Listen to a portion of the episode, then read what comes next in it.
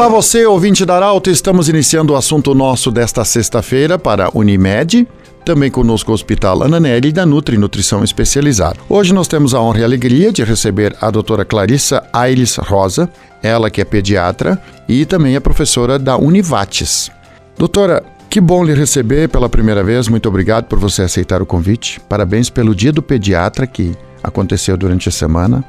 Parabéns pelo seu trabalho. Bem-vinda. Muito obrigada, eu que agradeço a você e a todos que estão ouvindo, né, a gente hoje. Agradeço a oportunidade de poder estar aqui falando um pouquinho, dividindo um pouquinho do que eu sei. Bom, doutora, o motivo que convidamos você a estar aqui é para falar sobre aleitamento materno.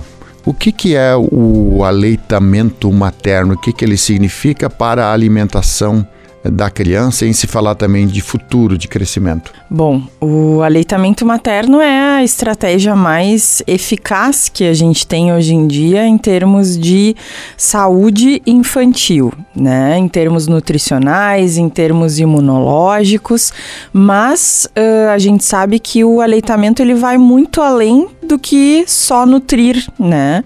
A gente tem toda a questão do vínculo dessa família, da mãe com o bebê e da formação, então, de um ser humano muito mais seguro. Então, nós estamos falando em benefícios do ponto de vista uh, de saúde mesmo, muito já estudados e consolidados. Ninguém tem dúvida de que o leite materno é o principal e o melhor alimento para qualquer bebê do zero aos dois anos de vida, sendo exclusivo até pelo menos os seis meses. E, e a gente sabe então que, que esse aleitamento ele vai realmente além da nutrição. É nutrição, é imunidade, é vínculo, é afeto, é segurança. Doutora, qual é a importância? Porque você falou da alimentação, mas qual é a importância também para a mãe? Para em se falar além alimentação, de ter esse contato com o bebê, é, de amamentá-lo todos os dias. Existem inúmeras, uh, inúmeros benefícios também para a mulher, para a mãe que amamenta.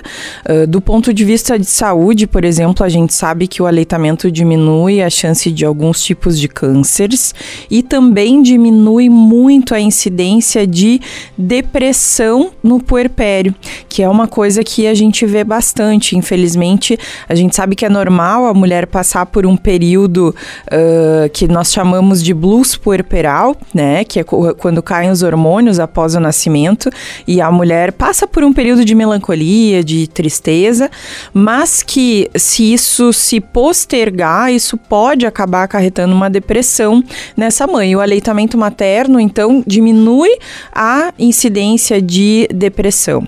Além disso, a questão realmente do vínculo, né? De estar ali com aquela criança que ela gestou durante nove meses e de realmente sentir que ela tá uh, não só nutrindo, como eu disse, do ponto de vista de uh, nutrientes, mas nutrindo de amor, de saúde, nutrindo o futuro daquela criança. Doutora, quando é o momento em que a mãe sabe e percebe que há a necessidade de implantação de um complemento alimentar, além do aleitamento materno? Normalmente essa mãe, ela precisa estar, tá, essa mãe, esse bebê, o binômio, né? Precisa estar tá em acompanhamento com uma rede de profissionais e, é claro, contar com a rede de apoio em casa. O pai, companheiro, companheira, além dos profissionais que podem estar tá acompanhando essa mulher. Uh, o pediatra, por exemplo, e aqui eu puxo a brasa para o meu assado, né?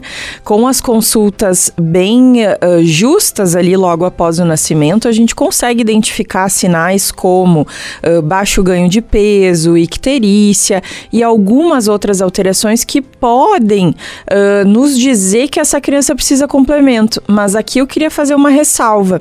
Muitas vezes a gente fala em complemento e logo pensa em fórmula, mas o complemento pode ser feito e deve ser feito em primeiro lugar com o próprio leite da mãe ordenhado em caso de que a criança tenha dificuldade para sugar o peito. Uhum.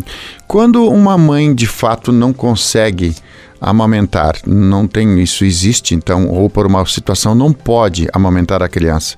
Quem pode indicar a alimentação adequada? Nós podemos ter casos em que a mulher não pode amamentar, seja por doença, seja por uso de medicação, ou simplesmente porque ela não deseja, né? Esse não é um desejo dela. E tudo bem, desde que essa mãe seja informada, ela pode com certeza escolher não amamentar e nem por isso ela é menos mãe.